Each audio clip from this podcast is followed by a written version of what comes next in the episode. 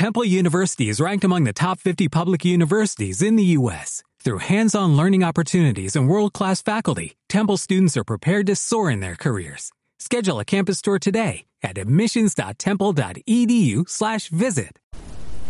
Hola, ¿qué tal Jonathan? Hola a todos nuestros radioescuchas, a los que nos siguen en vivo por www.radiola.com.mx y a los que nos siguen por descarga, seguimos con esta segunda temporada de Redescubriendo Libros. Mi nombre es Joaquín y pónganse cómodos porque empezamos.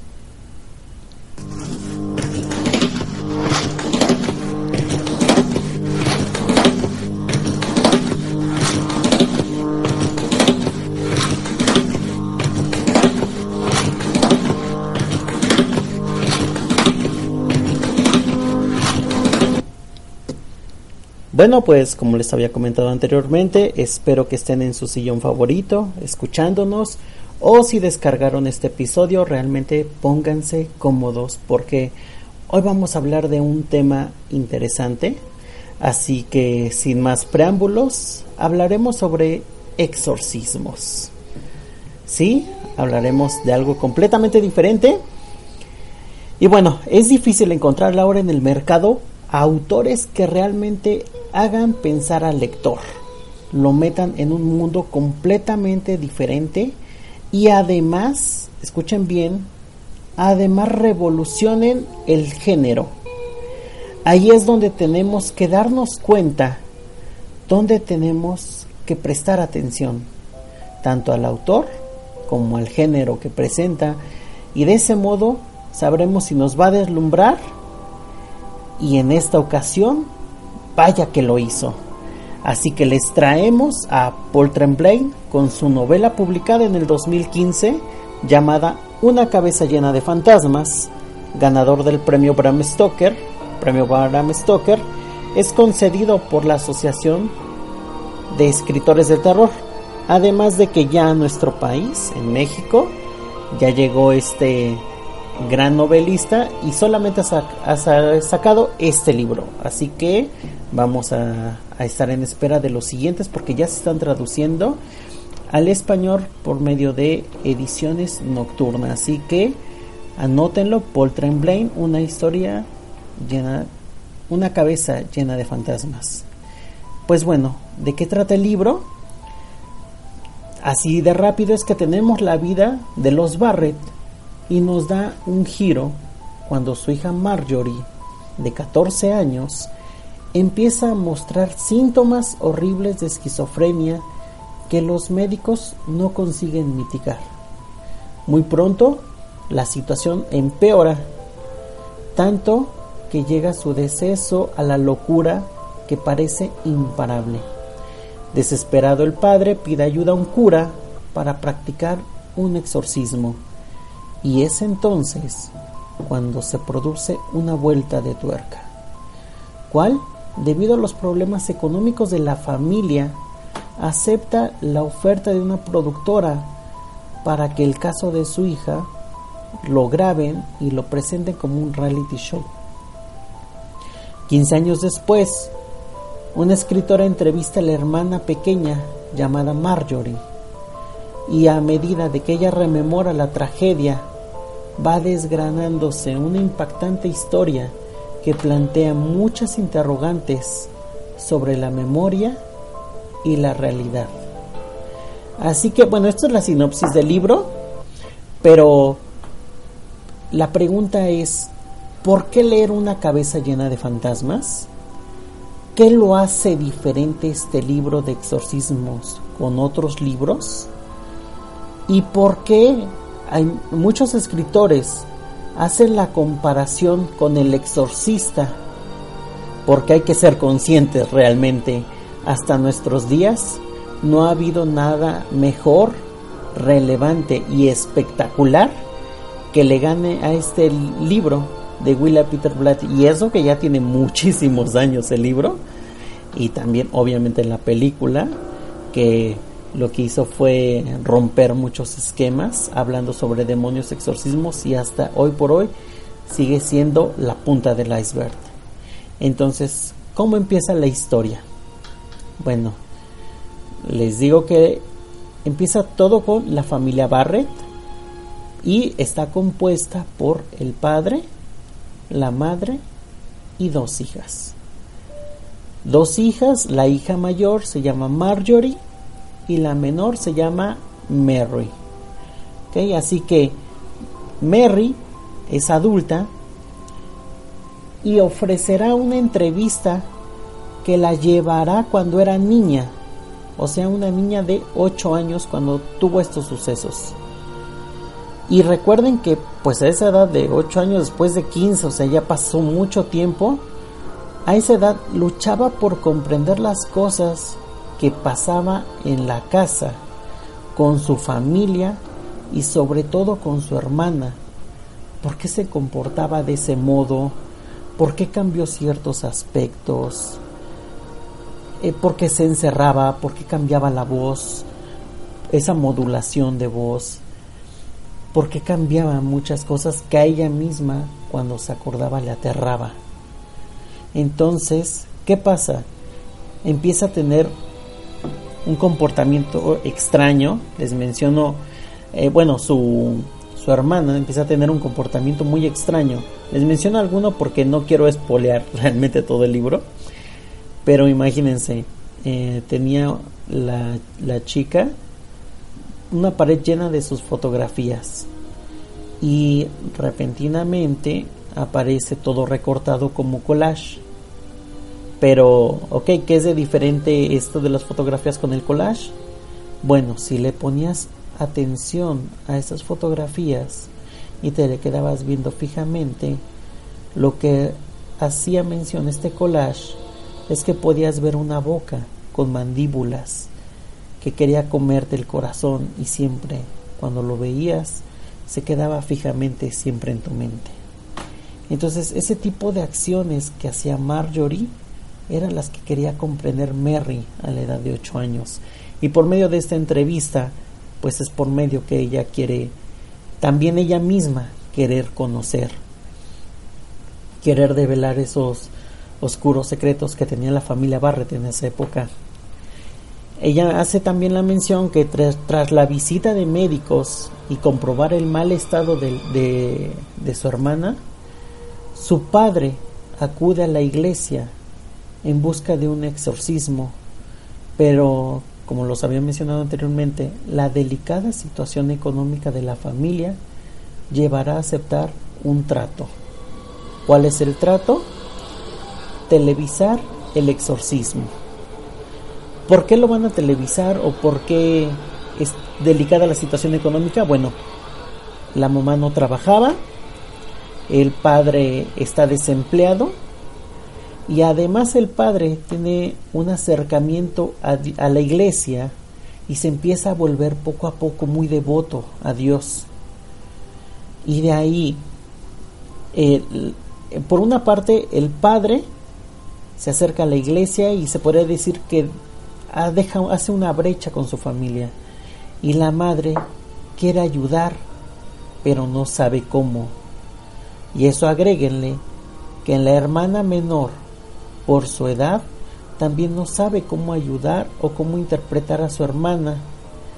A eso agregándole ciertos elementos que es las cámaras, poner el sonido, las personas que están yendo y viniendo dentro de la casa, están, como les vuelvo a decir, poniendo cámaras, cámaras escondidas, luces infrarrojas, este, algunos eh, de movimientos de sonido, para que obviamente pues, ya, ya habían pagado la, la televisora para televisar esto, para, y a eso todavía un punto muy importante es el padre. Un padre o un cura que quiere intentar hacer un exorcismo cuando realmente tiene muchas dudas, tiene complejidades. El cura no sabe sobre exorcismos, no sabe cómo ayudar a esta a esta sierva de Dios, no sabe cómo ayudar a la familia, eh, empieza a tener no dudas de fe, sino dudas de qué es lo que realmente él tiene que hacer, qué pasajes tiene que hacer, Este, no hay ningún eh, cura que haya descrito el Vaticano, pero él en su fervor de ayudar quiere intentar algo que nunca ha hecho. Entonces es ahí donde el problema, desde mi punto de vista, se empieza a hacer mucho más grande. De esto nos, nos presenta el autor Paul Tremblay, pero hay algo que maneja completamente diferente de una forma audaz y sagaz. ¿Cuál es? En la narración, que para mí es un complemento de la novela muy fuerte, es que mente a una blogger. ¿Sí? ¿Lo escucharon bien? Una, a una blogger que le encanta todo lo de documentales, historias de terror. Ella es como la, la sabia, la que lo sabe todo, la que puede decir qué elementos le faltan en una película, eh, con la que todo el mundo se acerca, con la se puede decir que es la gurú del internet sobre historias de terror. Entonces ella empieza a ver la entrevista que tiene Mary y empieza a desenvolverla, a descifrarla. Y bueno, digo esto que es es algo muy particular en los libros porque yo nunca lo había visto que mencione una blogger y que haga como una contrapuesta. Y de ahí también ella misma te empieza a develar ciertas escenas de películas muy famosas y las va a comparar con la entrevista que tiene Mary. Entonces vamos a escuchar filmes como El Exorcista, El Exorcismo de Emily Rose o La Maldición de Amityville, por decir algunas. O sea, ahí vienen varias, pero yo creo que las más representativas o las que por lo menos nosotros o yo este, son las que más conozco, son las que les presento en este momento. Lo bueno de esta lectura es que es muy ágil. Los, como les digo, toda lectura va a ser ágil mientras los capítulos van a ser demasiado cortos. Y esto también hace que no decaiga o se te haga difícil. Al contrario, te maneja una atmósfera oscura, muy tétrica, y que te reta mentalmente a situaciones de cómo podrías ayudar o si realmente está pasando esto o lo que estás leyendo realmente pasó, hasta te hace sentir esto tan real y tan, tan palpable, Paul Tremblay, que es, te hace eh, girar la, la mente muy, muy tremendo. Ahora, la lectura también, escuchen bien, te hace pensar muchísimas cosas. Una de ellas es que Marjorie, la hija mayor, tú mismo te haces la pregunta de ¿tiene esquizofrenia? ¿O, o realmente tiene un demonio y necesitan exorcizarla? O peor aún, que todo lo maneja a su conveniencia, porque como su familia necesita dinero, ella misma se provoca esta situación mental para que venga a una televisora y compre y compre este exorcismo para el reality show. O sea, hasta ese punto nos pone la novela y eso se me hace increíble, ¿no? Porque ya no sabes cómo juzgarla a la propia novela. Eh, y también te envuelven en, en un ámbito social. ¿Por qué? porque los fanáticos, los fanáticos que están afuera de la casa con sus pancartas diciendo, maldita familia, saquen al demonio, todo eso también juega un papel importante porque el padre quiere sacarlos, este, que no le digan hacia su hija, que tiene problemas su hija, que va a la iglesia todos los días a rezar, aunque está desempleado, sabe que en algún punto, en algún momento, su hija va a estar bien, de una o de otra forma. Y como les vengo diciendo, el padre inexperto en estos asuntos también juega un papel importante y primordial, porque las acciones de cada uno de los personajes te va a dejar sin aliento.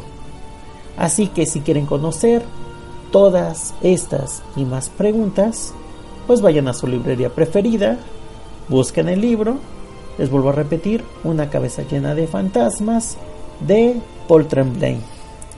Y pues bueno, les voy a manejar algunos datos curiosos, así de súper rápido. Pues el autor Paul Tremblay está licenciado y tiene un máster en matemáticas, ¿sí? No, no empezó su historia como escritor, él es matemático, pero como él siempre le ha gustado cosas de terror, pues empezó a escribir, a escribir y lo, lo impactante de esto es de que sobresale de un mercado que está muy saturado.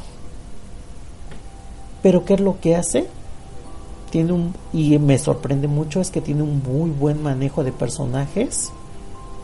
Tiene está completamente estructurada la novela que no te vas a perder ni te vas a a decir y quién es este y quién es el otro y ese no y este no no te devela los personajes y las situaciones como deben de ser y aunque están particionadas sin ningún problema puedes ir del pasado al presente con la blogger sin confundirte y sin abrir brechas al contrario lo que hace Paul Tremblay es llenar huecos, llenar estos huecos que no te deja pensar más allá porque él abarca todo. Si tú quieres pensar algo, la blogger ya te lo dijo. O si tú te acuerdas de una escena, ya te la pueden estar mencionando. O si tú esperas algo, te sale con algo peor y extraordinario. Así que Paul Tremblay tiene un manejo de la atmósfera y de los personajes impresionante. Además, otro dato curioso es que esta novela fue ganadora del premio de la novela Bram Stoker, como les mencioné al principio, y además tiene el sello de Stephen King.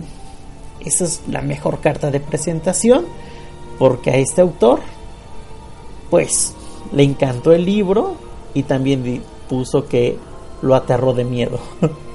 Así que con este sello de Stephen King, no porque sea mi autor preferido, obviamente, no significa que, pues, que sea bueno, ¿no? Entonces por eso me di a la tarea de, llegó a México, una cabeza llena de fantasmas, lo leí se me hizo impresionante, porque como les vuelvo a decir, reinventa las cosas. Ahora en el mercado está muy saturado hombres lobo, este vampiros y como este tema que estamos hablando, exorcismos. Y está muy saturado el tema y, cuando, y la reinvención, por muy pocos detalles que, que vean, hay esa reinvención que cuesta trabajo y es para romper barreras, para romper paradigmas y eso es lo que lo vuelve asombroso. Además que este libro lo equiparan como fascinante combinación de terror, juntando misterio, un drama familiar, una crítica a la sociedad, tanto la sociedad que está fuera como la de la sociedad del espectáculo. Y este libro también lo están mencionando que está entre los principales como El Resplandor de Stephen King, La Maldición de Hill House de Shirley Jackson, y El exorcista de William Peter Blatty. Así que ya tenemos a un nuevo autor de terror, el cual vamos a seguir detenidamente. Así que sin ninguna duda, vayan por este libro. Espero que les haya gustado esta breve reseña. Y bueno, les dejo mis redes sociales para que nos sigan y nos comenten. En Facebook nos pueden encontrar como Redescubriendo Libros. En Twitter nos encuentran como arroba infinidad libros y en Instagram como redescubriendo libros o mi personal Juaco8531. Nos pueden encontrar haciendo también dinámicas, como les he venido diciendo en las emisiones anteriores, para saber qué tema les puede gustar a ustedes, para conocerlos mejor y también gracias a ustedes me dan a conocer nuevas lecturas de cualquier género. Así que me despido. Muchas, muchas gracias a todos los seguidores, a todos los que nos hacen las descargas de todas las partes de Estados Unidos, de Canadá, de México, Colombia, Perú, de todos. Muchísimas, muchísimas gracias y nos vemos. Hasta luego.